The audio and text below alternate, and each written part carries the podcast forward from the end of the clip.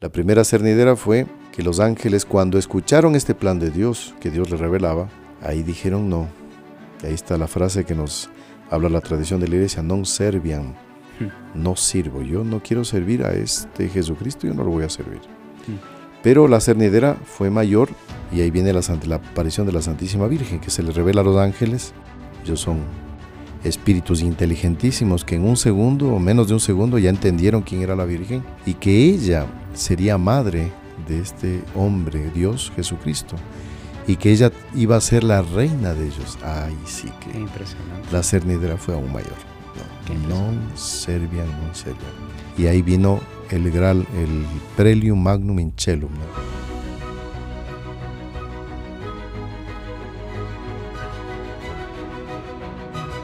Queridos amigos, salve María, ¿cómo están? Soy el Padre Mauricio Galarza de los Caballeros de la Virgen, Heraldos del Evangelio. Estamos muy contentos hoy día de estar, eh, vamos a presentarles una devoción que ya es conocida por algunos, la coronilla de San Miguel, y hablar de San Miguel Arcángel. Estamos aquí con el hermano Jonathan Saavedra para poder conversar sobre este tema de los ángeles y sobre todo el gran generalísimo San Miguel Arcángel. Entonces vamos a iniciar esta oraci- este, este programa con un Ave María. En el nombre del Padre y del Hijo y del Espíritu Santo. Amén. Dios te salve María, llena eres de gracia, el Señor es contigo. Bendita tú eres entre todas las mujeres y bendito es el fruto de tu vientre Jesús. Santa María, Madre de Dios, ruega por nosotros pecadores, ahora y en la hora de nuestra muerte. Amén. San Miguel Arcángel, Ruega por nosotros. San Gabriel Arcángel, Ruega por nosotros. San Rafael Arcángel, Ruega por nosotros. Santos ángeles custodios. Rueguen por nosotros. En el nombre del Padre y del Hijo y del Espíritu Santo. Amén. Muy bien, el tema de los ángeles pues siempre ha sido un tema que ca- ha causado por lo menos en nuestro canal mucha expectativa, ¿no? Aquí el hermano Jonathan que ayuda a supervisar las- estos programas, pues nos puede comentar cómo ha sido la, la apetencia del público en relación a este tema. Sí, Padre, Salve María. Eh, hay una eh, hay una especie de una sensibilidad que los seres humanos tenemos y no solamente en las cosas que hemos hecho los heraldos, sino a lo largo de la historia en relación al, al mundo sobrenatural.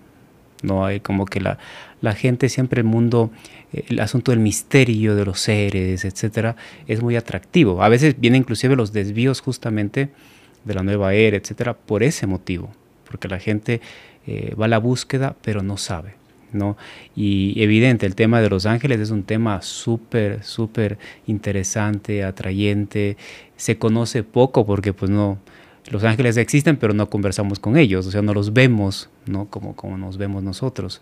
Y evidente, es un tema súper interesante, padre. Sí, sí. Hubo un programa del padre Ricardo Juque hace poco tiempo atrás, pues que fue muy visto, ¿no? Sobre el ángel de la guarda. Ángel de la guarda. la acción de él y cómo ellos actúan siempre de una manera eh, sutil, Sutil. eh, suave, eh, digamos así, educada, pero con fuerza, ¿no? Que es difícil combinar eso. Exactamente. Recuerda que Mosuyon, él decía que la gran diferencia entre el ángel de la guarda y el ángel de la perdición nuestra es que el ángel de la perdición es un metido, es un insolente, es un atropellador, eh, se mete y nos tenta y viene.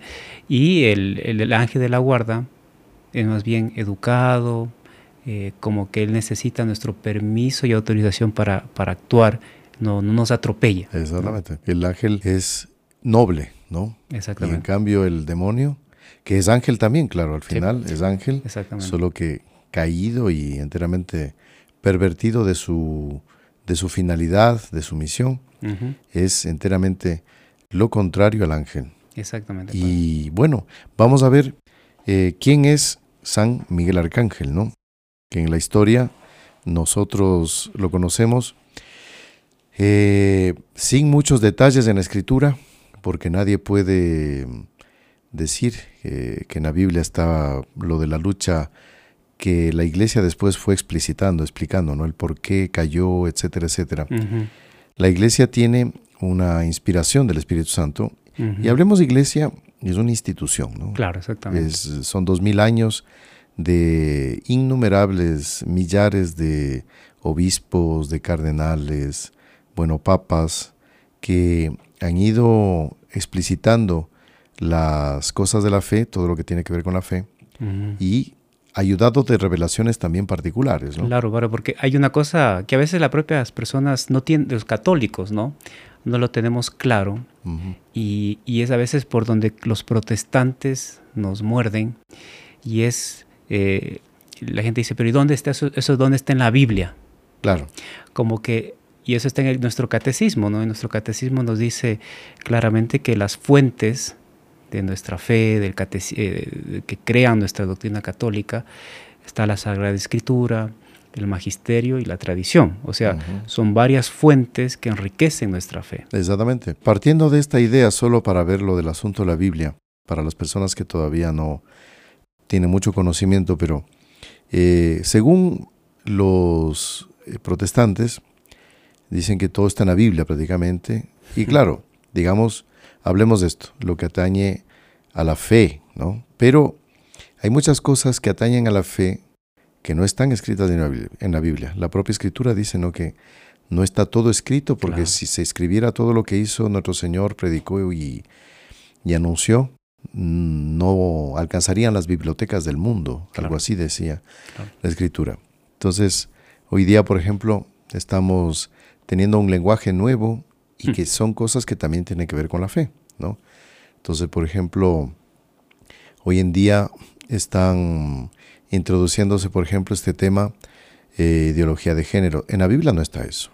Pero el contenido, toda la, lo que tiene que ver con eso, eh, ya entra en la fe, entra en la moral, etcétera. Bueno, exactamente. Pero entonces, partiendo de eso, eh, San Miguel Arcángel, ¿qué es lo que la tradición de la iglesia lo proclama, lo, lo, dice, y está en los catecismos, ¿no? que San Miguel fue un ángel que defendió a Dios de una gran rebelión. ¿no? Exactamente. ¿Cuál es esa rebelión? Una, una revolución, decía el doctor Plinio Corrado Oliveira. Claro, revolución es, eh, Caos. Es, revertir todo un orden, ¿no? Exactamente. Destruir un orden e implantar un otro orden. Solo que este otro orden es un contraorden. Por eso vamos a ver esto más al final. Pero San Miguel es citado en la escritura en el Apocalipsis y en otra parte de la escritura, en un par de ocasiones más. Y ahí habla claramente de Miguel y sus ángeles lucharon contra el dragón, ¿no? Y los vencieron. Y aquí es interesante que dice la escritura, y los ángeles que fueron derrotados y ya no tuvieron más lugar en el cielo. Aquí es interesante, alguna vez leí en un, en un autor, no me acuerdo cuál era, él decía que en un, me parece que fue un exorcismo, eh, llegaban a revelar los demonios de que ellos colaboraron y ellos construyeron hmm. el infierno como morada para ellos. Entonces, claro, con esa mente toda ya destruida, pervertida, la casa de ellos tenía que ser proporcionado al pecado de ellos. ¿no? Exactamente. Y bueno, San Miguel eh, era uno de los ángeles que no era de los coros más importantes, según dicen algunos, ¿no? Ahí se puede, se puede hablar de muchas cosas porque es difícil definir. Claro. Eh, pero claro, en, su, en su inicio, digamos, la de la creación de los ángeles, que es el primer día de la creación, cuando se dice que se haga la luz, esa luz no es la luz física, porque en el cuarto día de la creación, cuando se dice se crea los astros y día y noche, pues es nuestra luz. Pero esa primera luz que fue el primer día de la creación. Y en ese primer periodo de la, de la creación de los ángeles, ellos vivían, no creo que San Miguel ya era una cabeza, no creo que San Miguel era el, principal, ¿no? Se habla de Luzbel, que Luzbel era el gran ángel que era como que la luz de Dios para el resto de los ángeles. Exactamente. ¿no? Y San Miguel no se sabe qué, era, en fin, pero a las tantas, él, él por defender a Dios. Sí, los autores más o menos hablan de que Luzbel, el famoso Luzbel, que, cuyo nombre es Lucifer. Claro, porque Lucifer es eh, el portador de la luz, de latín al español es eso. Lucifer es el que lleva la luz, el portador, el porta estandarte de la luz. Habría sido el ángel más perfecto de la creación. Impresionante. El ángel que era el reflejo más vivo que Dios había colocado en una criatura. ¿no? Una criatura angélica, o sea, espiritual. espiritual. Y bueno, y ahí viene, ya hemos visto en algún programa también lo tratamos, de ángeles y demonios, tiempo atrás, digo un poco para los que quieren profundizar más del tema, pero mm, eh, hay una prueba que reciben los ángeles, y este es un sentir, esto no está en la escritura. Claro. Evidentemente Dios no puede, digamos así, descubrir o revelar todo lo que hubo, pero en la historia ah, ah, hubieron almas de más unión con Dios místicos que llegaron a ver cómo fue esa rebelión, cómo fue esa revolución, sin que contradiga el dogma de la fe. Y eso es lo que la iglesia es muy clara. Cuando hay revelaciones particulares que empiezan a inventarse cosas que la fe católica no tiene, o a contradecir la fe católica, pues ahí más bien la iglesia desplaza. Pero si son cosas que no contradicen la, fe, pues la iglesia le da libertad a las personas para creer o no creer. Eso también es uno libre. Pero lo que se dice es que siendo él el primero y el más brillante, en un determinado momento, y esto lo, comenta Ana Catalina de Merich, él habla eh, no propiamente de San Miguel así en concreto, perdón, de Lucifer en concreto, sino que habla de que los ángeles en el cielo eran como una especie de, anillos, unos círculos luminosos, que iban en torno de un, de un gran sol, digamos así, que le llamaba la ciudad de la armonía, ¿no? que, era Dios, ¿no? una figura de Dios. Y, y ese es impresionante. Dice Ana Catalina que cuando estos anillos eh, gravitaban alrededor de, este, de esta ciudad, de esta armonía, en determinado momento pararon y dice, y se empezaron a mirar a sí mismos. Hmm. Y ahí es muy interesante la, la, esta visión de ella, porque es el pecado justamente del el hombre, fruto del pecado de los ángeles, que es no mirar a Dios, sino mirarse, complacerse en sí mismo. Exactamente, o en las criaturas. Y ahí es que en ese momento en que ellos se autocontemplan, y esto es una de las cosas que nos ha comentado Monseñor John Cla, junto con el doctor Plinio, y es que mirar a Dios es admirarlo, es amarlo. Pero cuando la admiración o el amor no se dirige a lo superior, enseguida uno busca ese amor, porque todos tenemos capacidad de amar. Los ángeles, los hombres, somos capaces de amar. Y, al, y cuando ese amor no tiene dónde encauzarse en lo superior, se revierte en uno mismo y ahí uno decae. Impresionante. Y ahí, eh, claro, ¿cómo sería, no? Porque nosotros le traducimos a los términos humanos, algo que es totalmente elevadísimo espiritual, porque cómo se, cómo, claro, los ángeles sabemos que el lenguaje de ellos es por iluminación, eh, eso está en la teología, sabemos que ellos, el movimiento de ellos pues no es limitado como nosotros por las paredes, por los objetos, son espíritu, o sea, hablar de los ángeles sería otro podcast, pero ¿cómo sería esa gran prueba ¿no? E, en el cielo cuando Dios revela a, los, a sus seres eh, el gran misterio de la encarnación, eh, revela a la Santísima Virgen y revela sus planes divinos. Y ahí viene la prueba de los ángeles. Eso, eso es lo que grandes teólogos dicen, ¿no? Y tanto el doctor Plinio como Monseñor John Clapp pues son muy eh, afines a esa, a esa hipótesis de que el, gran problema de Lucifer con Dios es que Dios reveló a, la, a sus criaturas, en esa época a los ángeles, que iba a crear al hombre y que ese hombre iba a ser en materia, mm, la parte material, inferior. En naturaleza somos. Al ángel, o sea, es pura materia, no, no tiene espíritu. Iba a tener espíritu con el alma, pero en su conjunto inferiores a los ángeles. Y ahí es que revela la, según dicen estos teólogos, la humanidad de Jesucristo. Hmm. Y ahí vendría, según esta hipótesis, el primer la primera purificación, digamos así, ¿no? Como una cernidera. Como una cernidera. La primera cernidera fue que los ángeles cuando escucharon este plan de Dios, que Dios les revelaba, ahí dijeron no.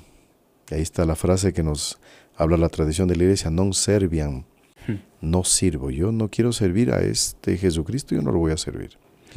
Pero la cernidera fue mayor O sea, ya unos ya no pasaron esta prueba, ellos ya estaban ya, ya eh, desaprobados, reprobados, y ahí viene la, la aparición de la Santísima Virgen, que se le revela a los ángeles, ellos son espíritus inteligentísimos que en un segundo o menos de un segundo ya entendieron quién era la Virgen y que ella sería madre de este hombre, Dios Jesucristo, y que ella iba a ser la reina de ellos. Ay, sí que impresionante. la cernidera fue aún mayor. No, no servian, no servian.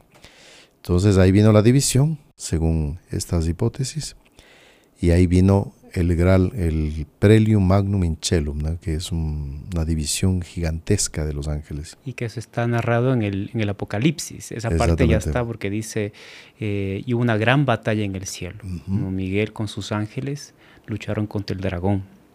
¿no?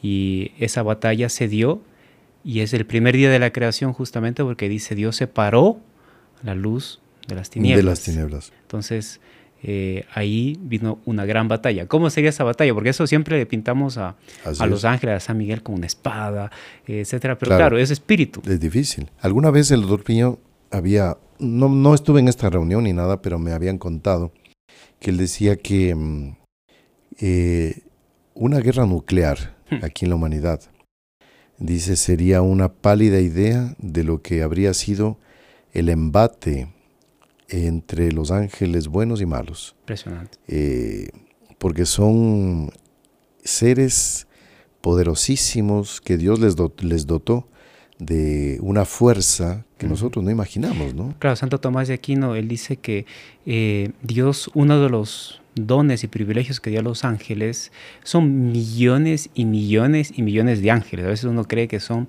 el, mismo, el mismo número de, humanos, no, son millones. Entonces, eh, que Dios, le, uno de los poderes que le dio fue dominar el universo, los astros. Entonces, a veces hay un solo ángel que gobierna y que ve el orden de un sistema solar, por ejemplo.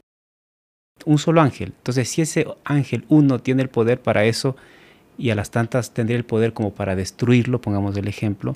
Imagínese lo que fue la batalla de dos ángeles. Solo dos. Ahora entre miriadas y miriadas. El Eso embate entre ellos. Y claro, y es, y es impresionante porque uno puede ver ahí quién es Dios o, imaginar quién es Dios, porque solo en la eternidad nos daremos cuenta hasta donde Él permita, porque también hasta ahí es un misterio.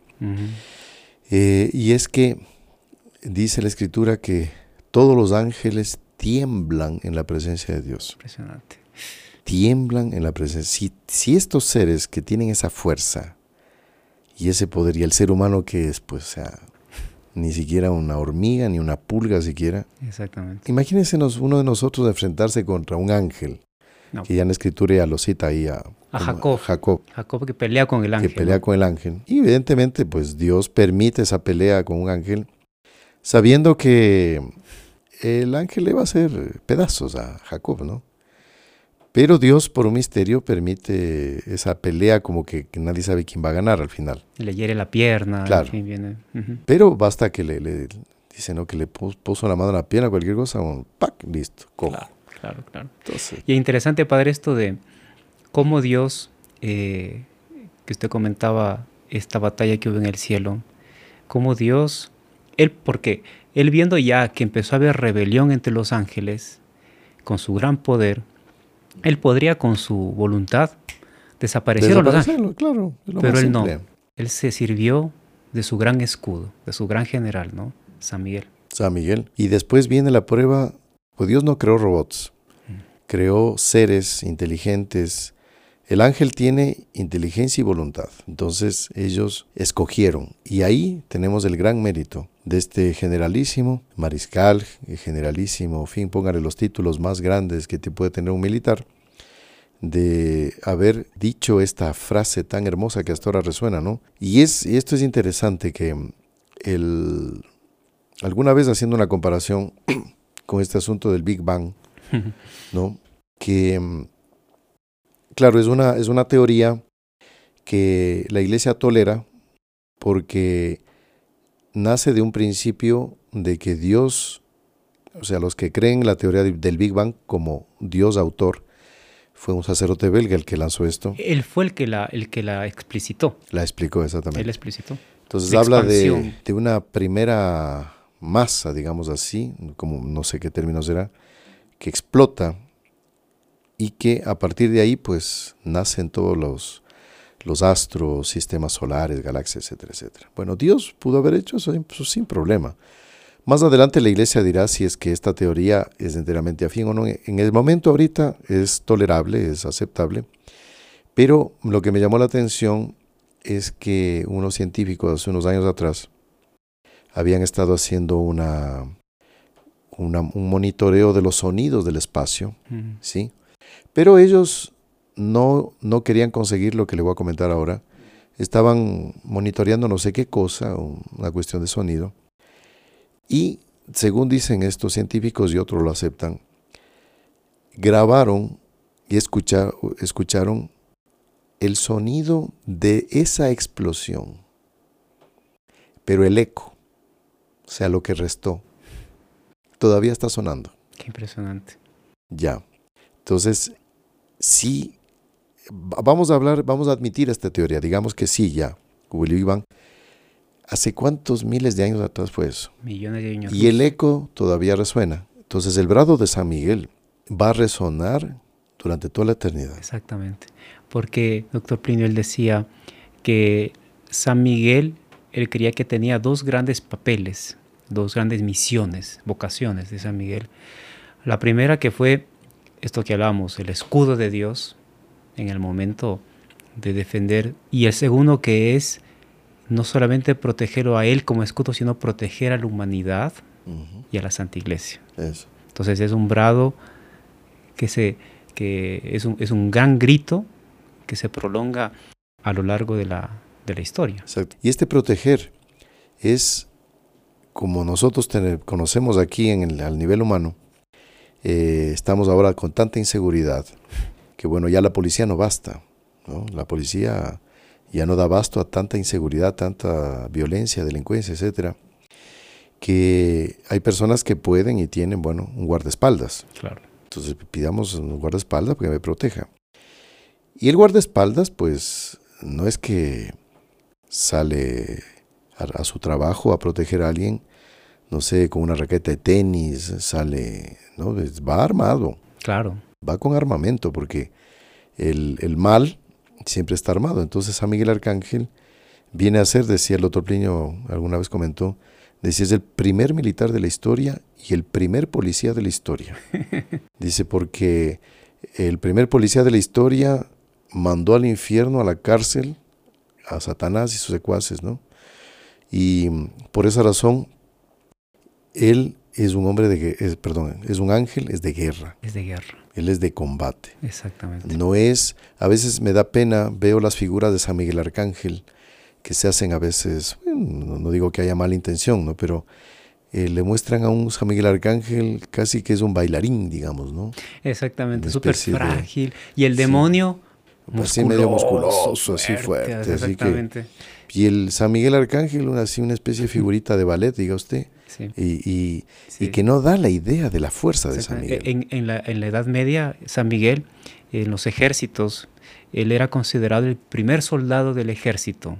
Mm, qué bonito. Entonces era el primer soldado eh, y después venía el segundo soldado que era el que humanamente dirigía, el comandante de la tropa, ¿no? Qué bonito. Entonces, eh, justamente por, por esa visión real de San Miguel protegiendo a los suyos y protegiendo la fe. Exactamente. Hay un hecho para ilustrar que lo escuché hace algún tiempo. Parece que esto fue en la guerra de Camboya, eh, que los comunistas estaban pues eh, haciendo todo para conquistar este país y, hubo una resistencia anticomunista y parece que un soldado él le tenía devoción a San Miguel porque él se llamaba Miguel. Mm. ¿sí? Y creo, si no recuerdo mal, tenía una medalla de San Miguel que la mamá le había dado de chico. Y en una ocasión, él estaba yendo con un pelotón, un grupo de soldados, y en determinado momento hubo una escaramuza y empezaron a correr. Eh, el enemigo estaba por ahí en algún lugar de, era medio selvático, todo eso, ¿no? Y él quedó solo en un determinado momento.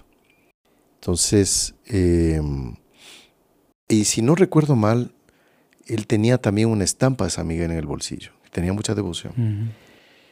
Y él corre, corre, corre, y en determinado momento lo atrapan los comunistas, varios soldados, lo empiezan a golpear, lo empiezan a... Y él viendo ya la muerte enseguida, eh, parece que lo querían torturar, eh, algo así, y él cae, pero le reza a San Miguel.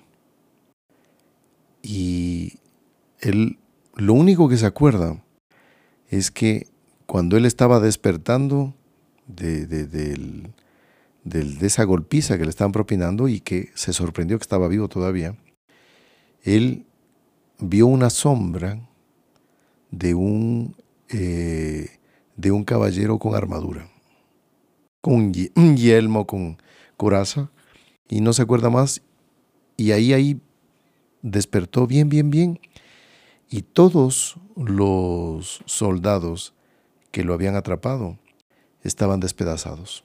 Qué impresionante. No era eh, muertos a bala, no. Claro, claro.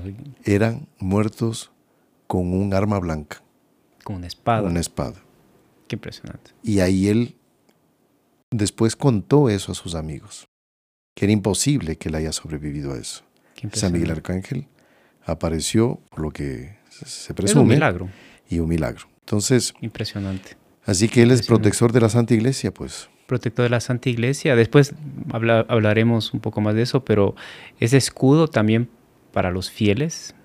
Y eh, es interesante, Padre, que eh, eso queda también para otro podcast, eh, cómo San Miguel se ha manifestado a lo largo de la historia. ¿no? Está la famosa espada de los, de los de las apariciones, apariciones de, San Miguel que va desde Irlanda hasta Israel. Exactamente. Y es una línea, eh, una línea recta, una línea recta de, santuarios, de lugares donde San Miguel se manifestó, que es extraordinario. Y está esta devoción y esta manifestación tan impresionante que es la famosa corona de San Miguel. Coronilla de San Miguel, Rosario de los Ángeles, eh, tiene como que muchos nombres, ¿no? Claro. Y que es una devoción poquísimo conocida. Doctor Plinio la rezaba. Qué bonito. Tiene una aprobación de, la Santa Iglesia, ¿no? Eh, el, Papa Pío IX le dio dos aprobaciones, ¿no? indulgencias, etcétera. Y es interesante, es una devoción nueva. Claro. Para nosotros, digamos. Tal vez, claro, para muchos, algunos ya la conozcan, ¿no? Les invitamos para que sean devotos de esta coronilla de San Miguel.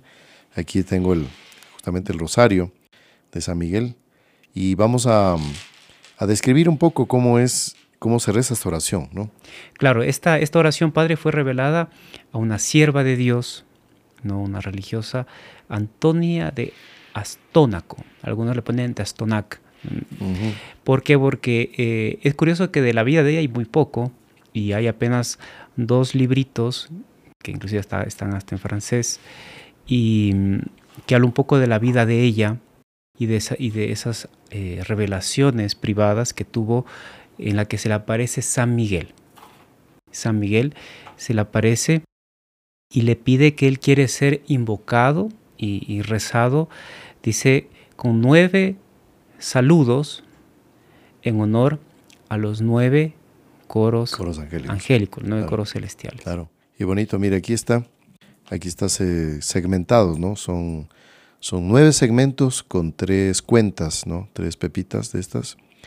Es un Padre Nuestro, tres Ave Marías. Y se enuncia antes eh, una intención para que cada coro atienda, ¿no? Claro, es por la intercesión de San Miguel y el coro de querubines y el coro de tatatá, se pide tal gracia específica. Entonces ahí se reza el Padre Nuestro, y las tres Ave Marías, por el coro ta, y ahí se van los nueve coros y se termina nuevamente en el centro. Qué bonito. Y ahí viene una parte final. Claro, la parte final, aquí hay cuatro cuentas, ¿no? Cuatro pepitas que son... Eh, Padre Nuestro. Padre Nuestro para San Miguel Arcángel, San Gabriel, San Rafael y el último para el ángel de la guarda. Muy bonito. ¿Qué acontece con esto? Que nosotros, tal vez mm, algunos más, otros menos, pero a veces nos cuesta creer en lo sobrenatural, de ese auxilio de los ángeles, que ellos están siempre eh, listos para atendernos, pero no los invocamos. Ahora es la oportunidad, con este podcast, de aumentar nuestra devoción a los ángeles y sobre todo a su príncipe, San Miguel Arcángel, que él, fíjense, el doctor Pliño decía que él destronó al primer revolucionario de la historia. Entonces, la invocación a los ángeles eh, es algo que debemos aumentar, debemos pedir con más devoción y mucho más si conocemos las promesas que esta coronilla de San Miguel trae para beneficio nuestro, que es lo que le dijo la religiosa, no sé, hermano Jonathan nos comenta. ¿Por qué San Miguel pide esto? Hay un motivo bien más interesante que lo vamos a ver después de las promesas. Pero San Miguel, él, él, promete a aquellas personas que recen su, la corona de San Miguel, la corona de los ángeles, promete tres cosas. Entonces, eh, interesante para ahí, para que usted nos ayude comentando, pero la primera es, dice, que va a enviar un ángel de cada coro angélico, o sea, un querubín, un serafín, serafín un trono, un ta, ta, ta. Dice, em, a los devotos en la hora de la Santa Comunión, o sea, cuando ellos comulguen, y la persona está acostumbrada a rezar la corona, en la Santa Comunión, un ángel de cada trono, de cada coro, nos acompaña. ¿no? Eh, otro es, la segunda promesa es eh, a, los que, a los que recen ¿no? Las, la corona, todos los días les va a asegurar que eh, la asistencia durante la vida y también en la hora de la agonía, en la muerte, etcétera, o sea, una asistencia continua.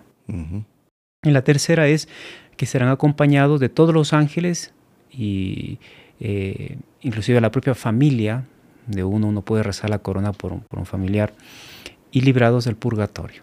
O sea, una compañía en el purgatorio, en la vida y especialmente en la Santa Comunión. Qué hermoso.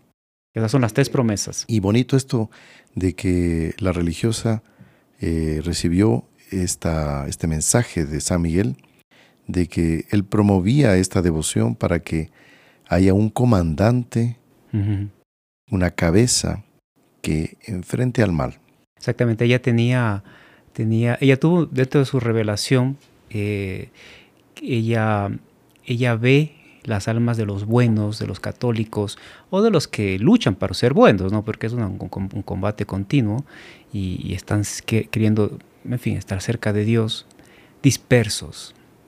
Y como que necesitaban, en el mundo en que nos encontramos, necesitaban un gran comandante que los guíe, que los una, que los proteja, y entonces ahí viene la corona, la corona de San Miguel, es, justamente para invocarlo y, pedirle que él sea nuestro comandante y sea el que nos guíe en, la batalla de... Qué, qué, bonito, claro, tener una cabeza y qué mejor. El doctor Pliño, el doctor Pliño, él dijo, él compuso una oración, ¿no? De consagración a San Miguel Arcángel, en la que le dice así, inicia la oración, dice, oh Arcángel San Miguel, profeta, guerrero y exorcista, que vencisteis en el reino de los cielos la primera revolución, la revolución matriz, modelo y germen de las demás. Así es. Y ahí es que quería comentarles también esto. La palabra revolución es una palabra que para muchos tiene un buen sentido, pero en realidad la palabra revolución, si la analizamos así desde el punto de vista de la fe, es una palabra que más condice con el mal que con el bien. La primera revolución es la de Lucifer. Él quiso destruir el orden que Dios colocó en el cielo. Y ahí viene el contrarrevolucionario que es San Miguel Arcángel. Él hace la contrarrevolución. Y así, a lo largo de la historia podemos decir, decía el otro Plinio, que existen todavía el espíritu de revolución y el espíritu de contrarrevolución. ¿Cómo es el espíritu de revolución? Es más fácil así para darnos cuenta cómo deberíamos ser nosotros ver el lado malo. Decía el señor doctor Plinio y Monseñor John que el demonio quisiera, por ejemplo, que un gusano mande sobre un ángel. Hmm. ¿Cómo es eso? A ver, a ver, ¿cómo es eso? Entonces ahí, eh, con este ejemplo, eh, él ilustraba lo que es la inversión del orden que Dios colocó en el universo. Hay una jerarquía en el universo. Es Dios. Vamos a imaginar el sistema solar. Hay un sol. Por eso es que Dios cuando creó las cosas hizo un reflejo en el hombre y en la creación a su imagen y semejanza. Todas las criaturas debemos estar en torno de Dios. Entonces, aquí tenemos el último planeta, vamos a imaginar que sea Urano, dicen que hay otros más pequeños que han aparecido, eh, decían que era uno era Ícaro, que otro era, bueno, que aparecieron ahí. Bueno, podemos imaginar que el planeta más pequeño del sistema solar sea el centro y el Sol y el resto de planetas graviten alrededor de él. Es absurdo. Entonces, invertir todo. Entonces, que el hombre ya no sea hombre. Ahora no, el hombre que es puede ser un animal, puede ser una cosa, puede ser eh, un insecto. Puede ser, o sea, imaginar que el hombre, por ejemplo, sirva a un insecto. Que él sea el que obedezca a un insecto, que el insecto Vamos a imaginar, ¿no? Pero para ver hasta dónde llega esta inversión de valores que el demonio quiere en la creación de Dios, que el insecto pueda sea capaz de tomar un collar, ponerle en el cuello al hombre y llevarlo como mascota. Eso es lo que el demonio quiere. Invertir todo. Por eso, el plan de él, decía el otro pliño, es que todo lo que Dios creó como lo creó, el demonio diga que no es así. Entonces ahora el hombre es una, no sé, una jirafa, el perro ahora es hombre. Y ahí vemos estas aberraciones que aparecen hoy sí, en día. Sí, después la, la, inversión de valores, uno ve que es el trabajo bien hecho del, del demonio, porque por ejemplo, si hablamos en, en, el aspecto de la vida en la sociedad, por ejemplo, un joven de un colegio, para poner un caso muy concreto, el chico llega, a su, llega a su, con sus compañeros, llega, llega a las aulas, llega a las clases, y el chico se porta bien, saluda, digamos que viene de una familia católica, eh, tiene fe. ¿Qué pasa? Inmediatamente el ambiente revolucionario es burlarse, insultarle, eres un tonto, eres un no sé cuánto, y a veces los propios profesores. Claro. Entonces, es una inversión de valores. O sea, el chico que debería ser el modelo pasó a ser... una especie de paria, ¿no? Un sujeto despreciable. Eso pasa también Fíjese en ciertas educaciones que aparecen modernas, de que el chico de la casa, el joven de la casa, es el que manda en la casa. Es el que manda. no, el papá no, no manda ni la mamá tampoco, sino que es el jovencito que es demasiado mimado, generalmente es así, y que los papás tienen que hacer lo que el hijo quiere.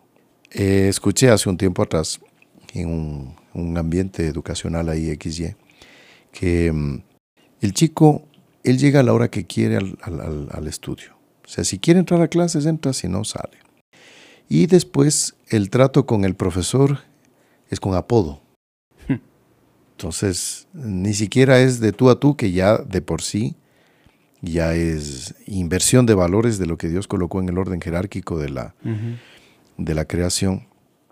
Está una autoridad, están los que obedecen. Y el chico llega y lo, trata de igual a igual al profesor, ¿no? Y con apodo, y se puede burlar de él, se puede burlar de las de su familia como fuera un amigote. Y como es una inversión en toda la sociedad, las leyes lo protegen. Así es. Ahora estamos con el tema de comer insectos, hablamos de los insectos, ¿no? Sí. Eh, el hombre está destinado a una comida que es propia y proporcionada a él. Pero no somos los seres humanos gallinas, no somos cualquier eh, ave que ahora va a tener que comer insectos. Entonces ahí ya tenemos otra inversión de valores, otra, otro presupuesto. Luego ahora la gente ya no tiene libertad de andar, de actuar, ahora todos somos vigilados. Es que el hombre se vuelve ahora una especie de máquina controlada. Inversión de valores. Ahora es un computador que me vigila y me ordena a mí lo que yo tengo que hacer. Y en fin, y así podemos hacer una lista enorme de eh, contravalores que van contra el orden que Dios colocó. ¿No? Una mujer, eso pasó hace algún tiempo atrás, que se casó con un puente. ¿Cómo con un puente? No, le encantaba el puente, se vistió de novia y no sé qué ritual hizo ahí raro, se casó con el puente. Otros se casan con el perro, con el gato. Entonces, todos estos invalores corresponden a ese espíritu de revolución que quiere cambiar el orden de, la creación.